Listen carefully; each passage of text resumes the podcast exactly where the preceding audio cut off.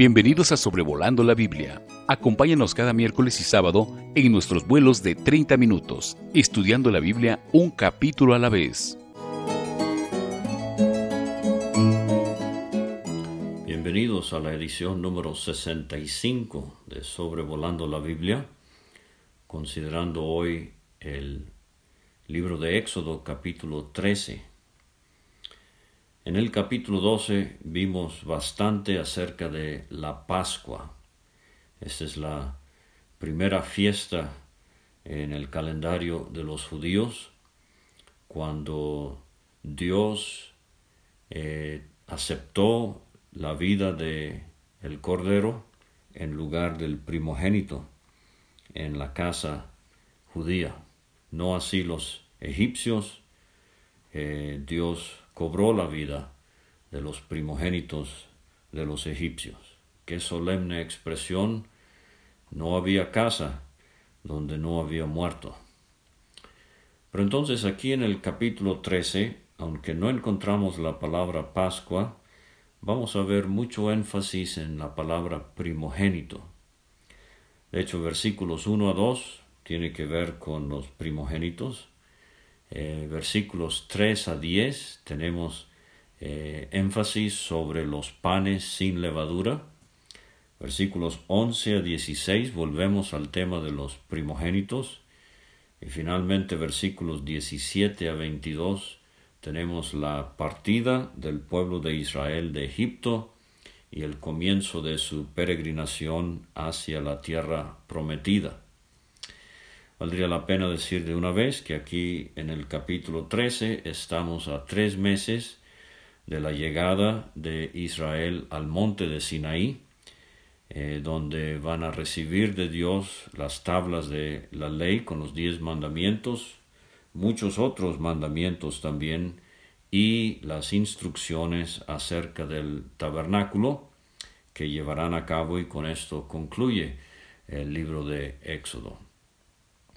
Entonces, primeramente, versículos 1 y 2, Jehová habló a Moisés diciendo, Conságrame todo primogénito, cualquiera que abre matriz entre los hijos de Israel, así de los hombres como de los animales, mío es. Primeramente, es bueno recordarnos el hecho de que Jehová habló. Esto es lo que tenemos en la Biblia, la comunicación de Dios al hombre. Específicamente aquí en el Éxodo, esta expresión se encuentra tres veces en el capítulo 6, aquí en el capítulo 13, en cuanto al maná en el capítulo 16, las instrucciones del tabernáculo comienzan con esta expresión en el capítulo 25 y finalmente la revisión que hace Dios de la obra que han hecho con el tabernáculo en el capítulo 40. Jehová habló. Pero quiera Dios que no sea solamente que Jehová habló en Génesis, eh, eh, perdón, en Éxodo capítulo 13, pero que Jehová hable, que Dios hable a su corazón y al mío el día de hoy. Esto es sumamente importante. Pero dice Dios, conságrame todo primogénito. Aquí la palabra conságrame es la misma en Génesis 2, 3 eh, que Dios santificó el día séptimo. La idea es de separar algo eh, o a alguien para uso sagrado. Entonces Dios dice, conságrame, ponme aparte, sepárame a todo primogénito. Yo les eh, preservé la vida con la muerte del Cordero, ahora me pertenecen. De hecho, Mientras no se establecía la tribu de Leví como la tribu sacerdotal, los primogénitos fungían como eh, sacerdotes, si quiere, en los hogares eh, de los hebreos. Pero eh, quiero pensar por un momento en esta palabra primogénito porque a lo largo de la Biblia nos va a servir entender que a veces la palabra significa primogénito en secuencia lo vimos ya en el libro de Génesis con Esaú, mayor que Jacob, eh, pero también, por ejemplo, con Rubén, Génesis 49, 1. Entonces, eh, en secuencia. Estos eran los hijos mayores.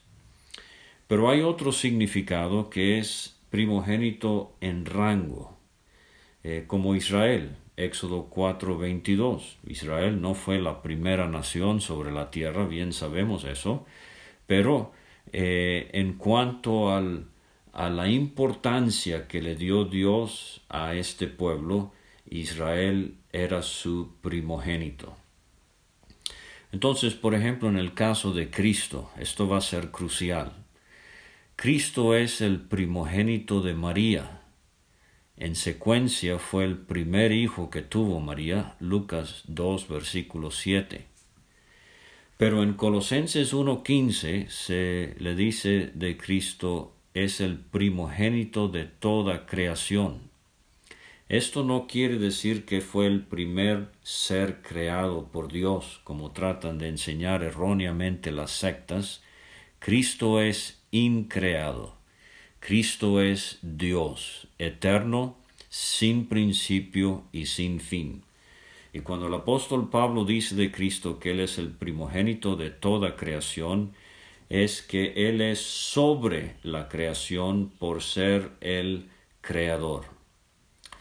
Y aquí Dios incluye no solamente primogénitos de los hombres, como también de los animales, porque los primogénitos de animales también fueron preservados con vida cuando Dios juzgó a Egipto con la décima plaga y la muerte de los primogénitos. Pero dice aquí mío es.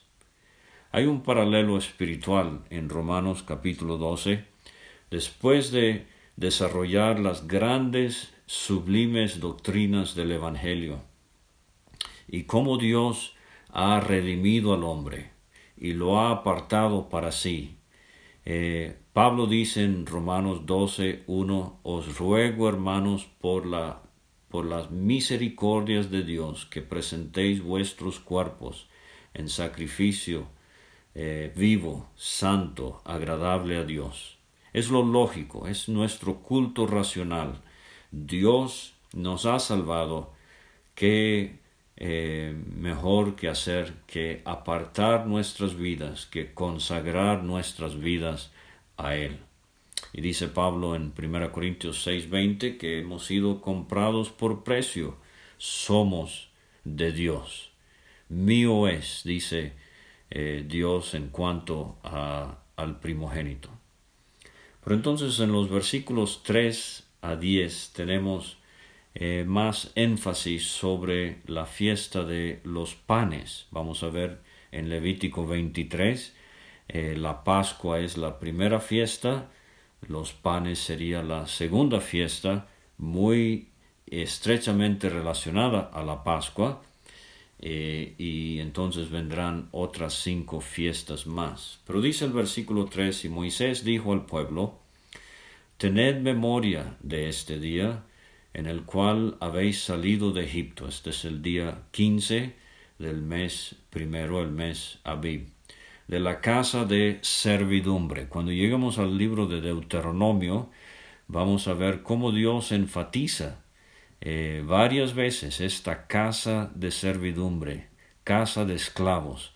Así van a recordar a Egipto. Y así debemos recordar nosotros al mundo. Ellos van a tener momentos de debilidad cuando van a querer regresar a Egipto, pero Dios una y otra vez les recuerda, Egipto solo trajo aflicción, eh, gemidos, tristeza, servidumbre. Pues Jehová os ha sacado de aquí con mano fuerte. Vamos a ver esa expresión aquí en este capítulo dos, tres veces y ocho veces en Deuteronomio se enfatiza la mano fuerte con que Dios sacó a Israel de Egipto. Dios doblegó a Faraón. Y veo aquí de nuevo la alusión a lo que dice el apóstol Juan en su primera epístola capítulo 4, mayor es el que está en nosotros que el que está en el mundo. Dios es omnipotente y estamos viendo que no solamente redimió a su pueblo con sangre, la sangre del cordero, pero redimió a su pueblo con poder. Hay poder, cantamos, en la sangre de Jesús.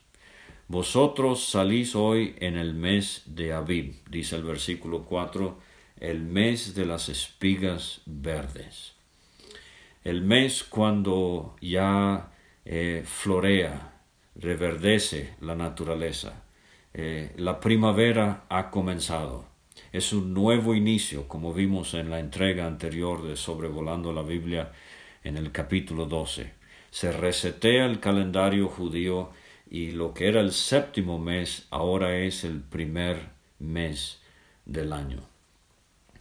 Dice el versículo 5, y cuando Jehová te hubiere metido en la tierra del cananeo, del eteo, del amorreo, del ebeo y del jebuseo, vimos estas naciones eh, en Génesis capítulo 15, cuando Dios prometía la herencia a Abraham. Bueno, dice, la cual juró a tus padres que te daría tierra que destila leche y miel, harás esta celebración en este mes. O sea, Dios está, anticipando que cuando lleguen a la tierra y hayan eh, dominado a estas naciones, a las cuales Dios les dio eh, siglos de oportunidad, cuatrocientos años de oportunidad en su paciencia, eh, pero ellos no hicieron caso. Por eso cuando lleguemos al libro de Josué y libros de Samuel, etcétera, donde hay lo que parece ser una crueldad extrema hacia estos pueblos. Recuerde que lo que Dios está haciendo es que está usando al pueblo de Israel como instrumento de juicio sobre naciones que por siglos menospreciaron la oportunidad que Dios les había otorgado. Tierra que destila leche y miel nos hace pensar en lo glorioso que será aún en el futuro esta tierra predilecta escogida por Dios. Dice el versículo 6, siete días comerás pan sin leudar, y el séptimo día será fiesta para Jehová, por los siete días se comerán los panes sin levadura, y no se verá contigo nada leudado ni levadura en todo tu territorio. Ahora, eh, lo que está haciendo Dios con la fiesta de los panes sin levadura es recordándoles que ah, cuando fueron echados de Egipto no hubo tiempo para leudar el pan, salieron con el pan sin leudar. Eh, esto nos hace pensar en la premura con que eh, se dio el éxodo. Y lo que quiero notar aquí es que arriba cuando hablábamos de conságrame todo primogénito, eso tiene un aspecto positivo. Es separación para Dios. Pero aquí el pan sin levadura tiene un aspecto negativo. Es la abstención de levadura es separación de. Eh, entonces lo que veo aquí es que se necesita mucho este balance en la vida cristiana. A veces se enfatiza demasiado el pan sin levadura. Es muy necesario, pero a veces es la única cuerda del instrumento que tocan algunos de mis apreciados hermanos, y siempre hablando de lo negativo y de la separación de. Pero esto nos va a hacer creyentes rígidos, duros, legalistas. Eh, la consagración del primogénito nos habla primeramente de lo que es el creyente para Dios. Y necesitamos, así como enfatizar que debemos eliminar levadura de nuestras vidas, necesitamos también enfatizar devoción a Dios, atracción al Señor Jesucristo, razones por las cuales debemos amarle más y querer vivir más para Él. Y entonces con este balance de separación para Dios y separación del pecado, vamos a encontrar eh, mucho más significado en, eh, y disfrute en nuestras vidas cristianas. Y dice el versículo 8, y lo contarás en aquel día a tu hijo, diciendo, se hace esto con motivo de lo que Jehová hizo conmigo cuando me sacó de Egipto. Y vimos en el capítulo 12, versículos 26 y 27, que este aspecto educativo de la Pascua se daba o se debería dar también en el hogar, así como los panes.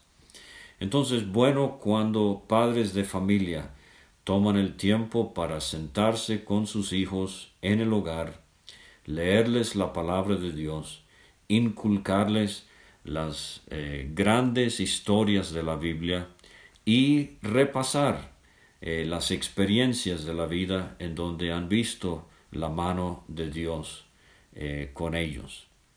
dice el versículo 9 y 10, te será como una señal sobre tu mano, como un memorial delante de tus ojos para que la ley de Jehová esté en tu boca, por cuanto con mano fuerte te sacó Jehová de Egipto. Por tanto, tú guardarás este rito en su tiempo de año en año. Vamos a ver esto de nuevo, eh, eh, este asunto de la señal sobre la mano y el memorial delante de los ojos. Lo que Dios está enfatizando no es algo eh, físico como han hecho los judíos ortodoxos hasta el día de hoy, de sujetarse cubitos de cuero con pedacitos de pergamino eh, en su mano izquierda y en su frente. Lo que Dios quiere es que esto sea de conversación continua, en nuestras vidas, en nuestros hogares. Eh, Deuteronomio 11, cuando andamos por el camino, cuando nos levantamos, cuando descansamos, que eh, temas bíblicos sean pan diario en la casa del creyente, compartiendo estas verdades con los hijos. La mano nos habla de lo que hacemos, los ojos nos habla de lo que deseamos. Entonces todo esto debe estar regulado por la palabra de Dios que tenemos la Biblia.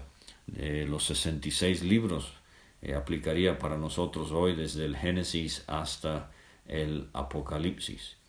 Y así como la Pascua, los panes sin levadura en su tiempo de año en año, o sea, algo recurrente así como tenemos hoy cada primer día de la semana la cena del Señor.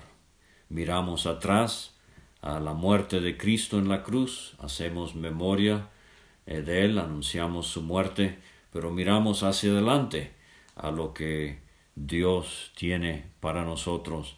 Y dice Pablo a los Corintios, hasta que Cristo venga. Ahora versículos 11 a 16, volvemos al tema de los primogénitos. Dice el once, y cuando Jehová te haya metido en la tierra del cananeo, eh, como te ha jurado a ti y a tus padres, y cuando te la hubiere dado, sea, Abraham transitó en la tierra que Dios prometía, pero sin haberlo eh, recibido completamente, eh, pero ellos sí, ellos iban a recibir esta herencia. Lo vamos a ver cuando lleguemos al libro de Josué dedicarás a Jehová todo aquel que abriere matriz y asimismo todo primer nacido de tus animales, los machos serán de Jehová.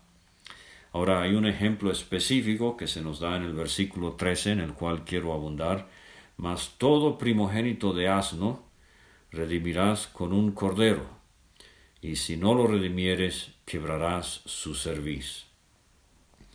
Entonces quiero por unos momentos trazar eh, el, significado del asno en las escrituras. Obviamente esto va a ser muy breve, muy escueto porque no hay tiempo, pero fíjese que en Levítico 11 vemos que el asno es un animal inmundo y esto ilustra al pecador eh, inmundo delante de Dios. Desde la cabeza hasta los pies no hay cosa sana. Y el asno aparece por primera vez en las escrituras en Génesis 22, en albardado, o sea, es una bestia de carga. Y nos hace pensar en Mateo 11, 28, cuando Cristo invitó a pecadores, venid a mí, todos los que estáis trabajados y cargados, yo os haré descansar. En Génesis 22 es uno de los tres animales en ese capítulo, pero de los tres es el único que no podía acercarse al altar, al lugar de adoración. Y así en nuestra experiencia como pecadores, no podíamos adorar a Dios en nuestros pecados, no teníamos ningún derecho ah, de acercarnos a Dios, pero eh, esto es lo que Dios quiere hacer de nosotros, adoradores que adoren al Padre en espíritu y en verdad. Aquí en Éxodo 13 vemos que el asno está bajo sentencia de muerte y vemos su urgente necesidad de redención. El asno necesita que un cordero muera en su lugar. Entonces, eh, esto es lo que vemos en la historia de la redención.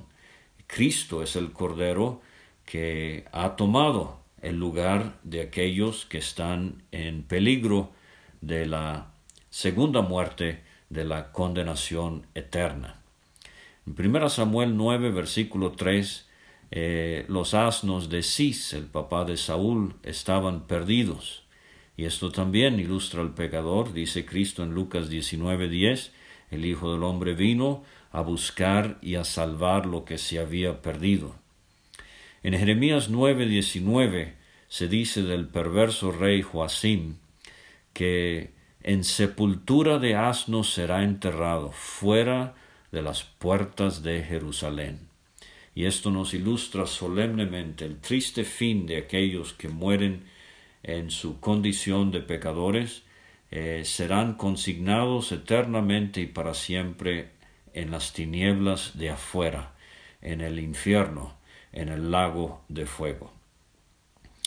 Eh, Lucas 19:30 tenemos un pollino atado, eh, no había sido montado, esto nos ilustra al pecador, la, la atadura, la esclavitud del pecado, eh, no había sido montado, pero el Señor lo necesita. Este es el recado que manda el Señor. El Señor lo necesita y el Señor necesita a, cada uno. Él nos quiere usar. Él, él se digna en salvarnos para entonces eh, darnos algo que hacer eh, para Él. Eh, en Lucas 19 se cumple la profecía de Zacarías 9:9, Alégrate mucho, hija de Sión, da voces de júbilo, hija de Jerusalén. He aquí tu rey viene, justo y salvador, humilde, cabalgando sobre un asno, sobre un pollino, hijo de asna.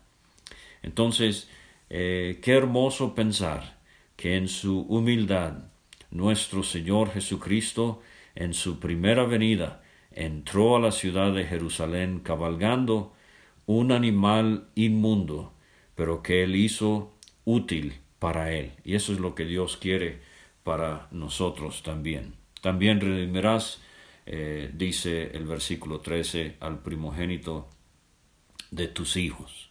Y yo quiero preguntarle si usted conoce personalmente que el Cordero de Dios ha muerto en su lugar para que usted pueda ser hijo o hija de Dios. Ahora entonces el versículo 14, y cuando mañana, volvemos a este tema didáctico en casa, cuando mañana te pregunte tu hijo diciendo, ¿qué es esto? Le dirás, Jehová nos sacó con mano fuerte de Egipto de casa de servidumbre.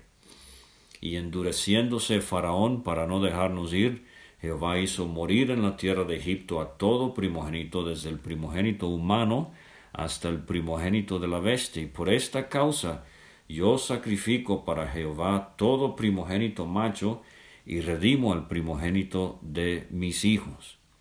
Fíjese lo importante que es que en casa nosotros podamos explicar a nuestros hijos la razón por las cuales hacemos ciertas cosas, tanto en el hogar como en la iglesia, en la asamblea.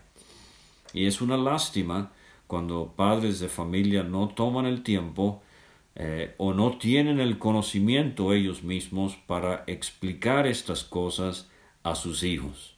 Dice el versículo 16, te será pues como una señal sobre tu mano y por un memorial delante de tus ojos. Ya vimos esto eh, en el capítulo, pero en Mateo 23, versículo 5, Cristo reprochó a los fariseos por su eh, hipocresía, diciendo, ensanchan sus filacterías. Estas filacterías eran precisamente estos cubitos de, de cuero que se amarraban en la mano izquierda y en la frente, y con eso pensaban que estaban cumpliendo eh, el mandato divino. Pero de nuevo, volvemos a esto de que Dios quiere que en nuestros hogares eh, estos temas bíblicos, estos temas espirituales sean eh, cotidianos, sean de constante, frecuente conversación. Por cuanto Jehová nos sacó de Egipto con mano fuerte. Enfatizo de nuevo la tercera vez en el capítulo que aparece esta expresión mano fuerte. Ahora finalmente versículos 17 a 22 tenemos la partida y el comienzo de la peregrinación. Luego que Faraón dejó ir al pueblo, dice el 17, Dios no los llevó por el camino de la tierra de los filisteos, que estaba cerca, porque dijo Dios, para que no se arrepienta el pueblo cuando vea la guerra y se vuelva a Egipto. Eh, Isaías 9 parece referirse a este camino, era el camino del mar, saliendo de Egipto, abrazando la costa del Mediterráneo, pasando por ciudades filisteas como Ascalón, etc. Eh, el problema con este camino es que tenía fortalezas, tanto de los egipcios en la primera parte, como de los eh, filisteos más adelante. Entonces Dios no los llevó por ese camino, aunque era el que estaba más cerca. querido creyente, quizás usted se impacienta con Dios porque los años pasan y lo que usted pensaba que era cerca no se ha dado todavía en su vida, pero recuerde que Dios está en control, Dios conoce el fin desde el principio, Dios lo conoce mejor a usted que usted mismo, así como él conocía el corazón de los hebreos, no los llevó por el camino que estaba cerca, eh, por donde quedaba rápido. Eso es una tremenda debilidad, lo confieso eh, también el que habla. Eh, queremos que las cosas sucedan pronto. Vivimos en un mundo donde estamos acostumbrándonos más y más al microondas, dos, tres botoncitos dos, tres chillidos y ya quedó la comida. No, no. Dios a veces adrede se tarda. A veces eh, en su paciencia Él espera porque Él tiene algo que está haciendo en nosotros. Recuerde, es mucho más importante lo que Dios está haciendo en usted que lo que Dios pueda hacer por medio de usted. Dice el versículo 18, mas hizo Dios que el pueblo rodease por el camino del desierto del mar rojo esto sería hacia el sur. Y específicamente dónde fue eh, que pasaron el Mar Rojo se ha especulado mucho. Eh, algunos lo dudan, pero como comenzó nuestro, eh, nuestro capítulo, Jehová dijo, esto es la palabra de Dios que estamos leyendo, no tenemos por qué dudar. Tomó también consigo Moisés los huesos de José, el cual había juramentado a los hijos de Israel, diciendo, Dios ciertamente os visitará, y haréis subir mis huesos de aquí con vosotros. Ahora vimos los huesos de José en un ataúd en Egipto, Génesis capítulo 50. Pero él dijo, Dios ciertamente os visitará, haréis subir mis huesos. Yo veo aquí una figura del rapto de los creyentes. Cuando Cristo venga, no se va a quedar ni un solo hueso atrás. Los que han muerto en Cristo resucitarán primero, tendrán cuerpos glorificados. Éxodo capítulo 12 enfatiza los huesos de la Pascua. Los huesos, figurativamente hablando, de Cristo. Él resucitó y Él se fue, no dejó ni un solo hueso atrás así también nosotros. Éxodo 13 enfatiza los huesos del patriarca. Dios ciertamente os visitará. Dijo Cristo al final de Apocalipsis 22, ciertamente vengo en breve y haréis subir mis huesos de aquí con vosotros. En medio de tanta eh, premura, en medio de de tanto agite, dos millones de personas saliendo de Egipto, no se quedaron atrás los huesos de José. Esto a mí me consuela, me anima mucho. Usted también ha de tener creyentes, parientes que han muerto en Cristo y esperan eh, ellos y espera usted también la venida del Señor. Tenga la certeza, querido creyente, tenga la absoluta confianza que no se quedará un solo hueso atrás. Dice el versículo 20, y partieron de Sucot y acamparon en Etam a la entrada del desierto, como mencioné, estamos a tres meses de llegar al monte de Sinaí. Y Jehová iba delante de ellos de día, en una columna de nube para guiarlos por el camino, y de noche en una columna de fuego para alumbrarles, a fin de que anduviesen de día y de noche. El avance era continuo y con la columna de nube y la columna de fuego, eh, la evidente presencia de Dios entre ellos. Esto les recordaría su bondad, su fidelidad. Creo que era una sola nube cuando lleguemos a Éxodo 14, 24. Eh, creo que a veces la nube era luminosa y a veces eh, era una nube normal para guiar de día y de noche. Pero dice el 22, nunca se apartó de delante del pueblo la columna de nube de día, ni de noche la columna de fuego. Nunca se apartó. Dice Cristo a sus discípulos en Mateo 28, 20, Yo estoy con vosotros todos los días hasta el fin del mundo, hasta el fin de la edad. El Señor no nos desampara. A veces pensamos que Él está ausente y distante, pero quiera Dios que con la ayuda del Espíritu Santo, con la guía que nos da en las Escrituras, podamos estar muy conscientes de su fidelidad, de su bondad y de su presencia ininterrumpida con su pueblo hasta que nuestros días lleguen a su final. Muchas gracias por escuchar y le animamos a seguir acompañándonos. La siguiente será Éxodo capítulo 14. Gracias por escuchar este estudio. Escríbenos a sobrevolando la Biblia gmail.com. Visita nuestra página www.graciamasgracia.com. Hasta la próxima.